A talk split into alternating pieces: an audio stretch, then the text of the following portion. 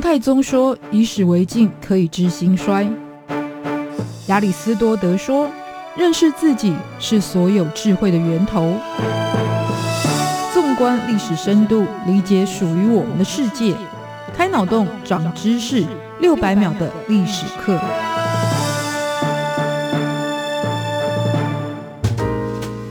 认识过去，才能够掌握未来。欢迎您收听这一集六百秒历史课，我是维珍。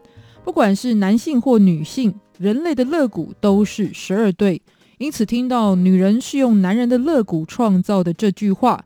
人们或许会不同意这种看似男尊女卑的说法，或者认为这是虚构并且不科学的。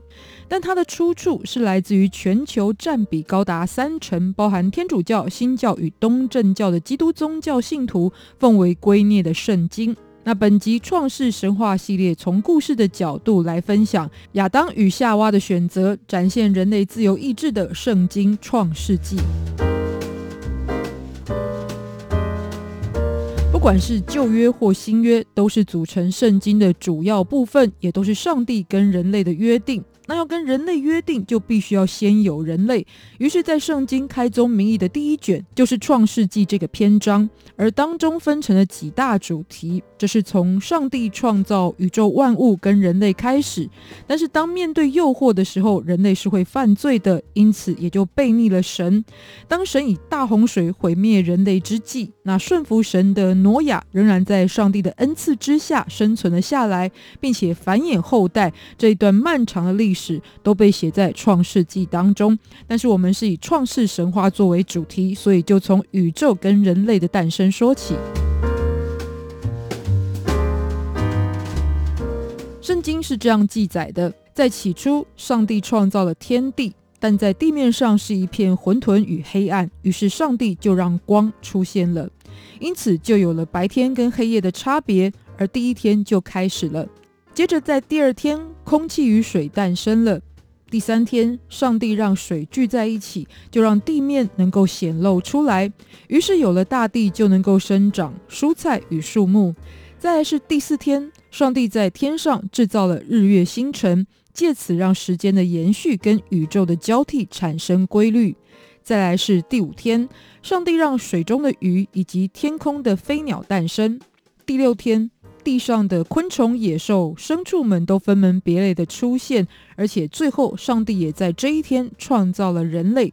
因为世间万物都已经在这天完备了，于是上帝创世的工作其实也在此完成，因此就特别指定了第七天作为安息日，同时也是给予赐福的一个圣日。在创造宇宙的过程当中，上帝都是抱着祝福与欣赏的态度，尤其是对于万物的诞生是频频说好。因此呢，上帝所创造的事物都是美好的，而且从顺序来看，其实就是在打造人类的宜居环境。那人类是如何创造出来的？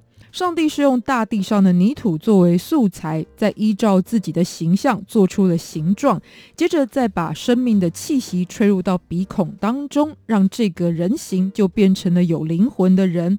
而这个世界上的第一人就叫做亚当。亚当在希伯来文里面就有着土、被创造的，还有人本身的概念。亚当被神安置在一个乐园当中。这个乐园是位在于东方的伊甸，而且如果要更确切的说它的位置，圣经当中也有说到有四条河流穿越，其中有两条河流现在还是真实的存在，大约的位置就是在两河流域的美索不达米亚平原之间。亚当被上帝送来伊甸园的任务，就是要看顾这个园林。而在伊甸园当中，是非常的丰饶富足，花木茂盛。而其间有两棵非常特别的树木，一个是吃了果实能够得到永生的生命树，另外一个是吃了果实就能够分辨是非善恶的知善恶树。但是上帝告诫亚当，绝对不能吃知善恶树的果实，因为吃了之后你必定会死。而这个果实也就因此后来就被称为禁果。同时，为了怕亚当孤单，所以上帝就再次用土制作了各种飞禽走兽，同时呢，也让亚当来为这一些动物命名。但是在这当中都没有适合的伴侣人选，所以上帝就让亚当睡着之后，拿下他的一条肋骨，造出了人世间第一位女性作为亚当的配偶，而她就是夏娃。在希伯来文的意思就有着生命起源的意涵。亚当跟夏娃这对伴侣在伊甸园当中过着是非常的富足、无忧无虑的日子，但却不知道身边是潜藏着危险。这时候，恶魔撒旦就化身为蛇，你也可以称他为路西法。这条蛇就开始引诱夏娃去吃知善恶树的果实，而且挑拨的说着，吃了果实其实不一定会死啊，反而呢能够像上帝一样能够分辨善与恶。在这样的一个过程当中，夏娃就被说服了，所以就摘下了果子做成食物，同时还跟知情的亚当来分享。瞬间，两人的眼睛真的亮起来，此时才意识到自己是赤裸着身子。那在这之前，原本在伊甸园当中，这样的赤裸是非常坦诚的。但在这之后，他们就产生了羞耻之心，所以就拿起了树叶，做成了世间上的第一件衣服穿上。而吃了禁果的亚当跟夏娃也知道自己违背了神的旨意，所以就开始躲避上帝。但上帝很快就发现了，于是就对他们下了判决。夏娃是被诅咒，将受到生产之苦，而且日后必须要听从丈夫，而不是蛇的话语。那为了夏娃而背叛上帝的亚当，则是失去了伊甸园这片乐土。从此之后是需要靠自己的劳力付出才能够获得生存的资源，同时这两个人也都失去了永生的资格，在死后将会回归尘土。那最后对于蛇的裁决是终身必须要用肚子走路，而且一辈子要吃土。就这样，亚当与夏娃被赶出了伊甸园，而后他们在世间也开始繁衍自己的后代。但是子孙们呢，也逐渐的沉沦堕落而充满罪恶，于是上帝就决定要惩罚人类，降下大洪水。但是当中也有亚当与夏娃的其中一名后代挪亚，因为他敬爱上帝而蒙受恩典，所以呢，在这样的旨意之下，他建造了船只，并且逃过了灭顶之灾，也同时在后来洪水退去之后，延续人类的生命，以及创造了新的世界秩序。那这一些也许我们并非作为信徒，但也都是从小耳熟能详的故事，都是创世纪后面所叙述的内容了。至于呼应开场说到的女人是由男人的肋骨所创造的，那其实有人认为这是一个男尊女卑的说法，但是呢，我也看到另外一个论点，提供给大家的不同思考的角度。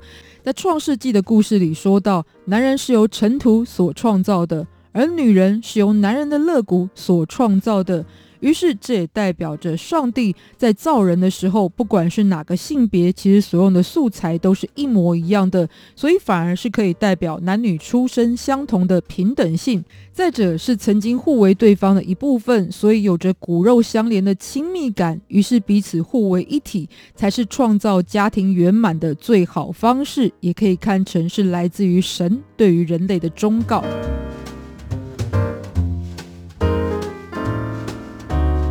而从万物与人类的诞生，也可以发现，在这个创世的故事里，许多对于人性的影射。比方说，人要知善恶之后，才会有羞耻心。而上帝虽然创造了蛇与知善恶树，似乎是一种陷阱，但更重要的是，上帝也给予了人类选择权。这个选择权就是，其实你是知道善与恶都存在的，但你其实能够凭借意志做出自己的选择。而这种意志就叫做自由。那自由为什么被视为是人类最珍贵的价值？因为它是公平竞争的前提。而且有了自由，所以你的想法可以没有拘束地被世间所知道。